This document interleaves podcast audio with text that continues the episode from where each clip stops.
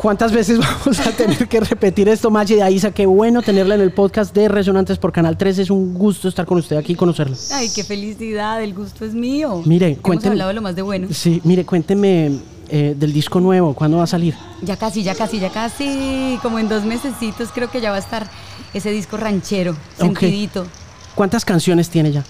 Seis, seis canciones. ¿Cuántas canciones tiene que tener un disco hoy en día? Bueno, es como por minutos realmente para que sea disco, pero seis es el mínimo de canciones. Vas que no pueden ser seis canciones muy cortas. Mm, Mire, ¿cómo es eh, interpretar a un músico o a una música? En el caso de Alejandra Guzmán o de, o de La Ronca de Oro. Pues es un reto increíble. Para mí como actriz, esa moldear mi voz, mi físico, la voz cantada y la voz hablada, que son dos temas totalmente diferentes, cantar en vivo. eh, todo el proceso de creación del personaje es un, uy, Dios mío, es un trabajo arduo, intenso y a uno le da mucho sustico porque pues, estás interpretando a alguien que la gente ama y conoce y tienes que hacerlo pues con todo el respeto y acercarte lo más que puedas. Siempre es una responsabilidad muy grande. Sí, en el caso de La Ronca, eh, ¿cómo lo recibió la gente? ¿Qué? Ay, no, fueron tan amorosos, tan generosos. Los seguidores de La Ronca, la familia de La Ronca fueron siempre tan, tan especiales. Yo tengo de La Ronca herencias de amores que han durado estos ocho años. Su hija, su, su familia, su productor musical. Y eso ha sido muy bonito, me ha dejado cosas muy lindas. Yo la conocí a ella por ahí en una fiesta en la casa de Juan Carlos Giraldo.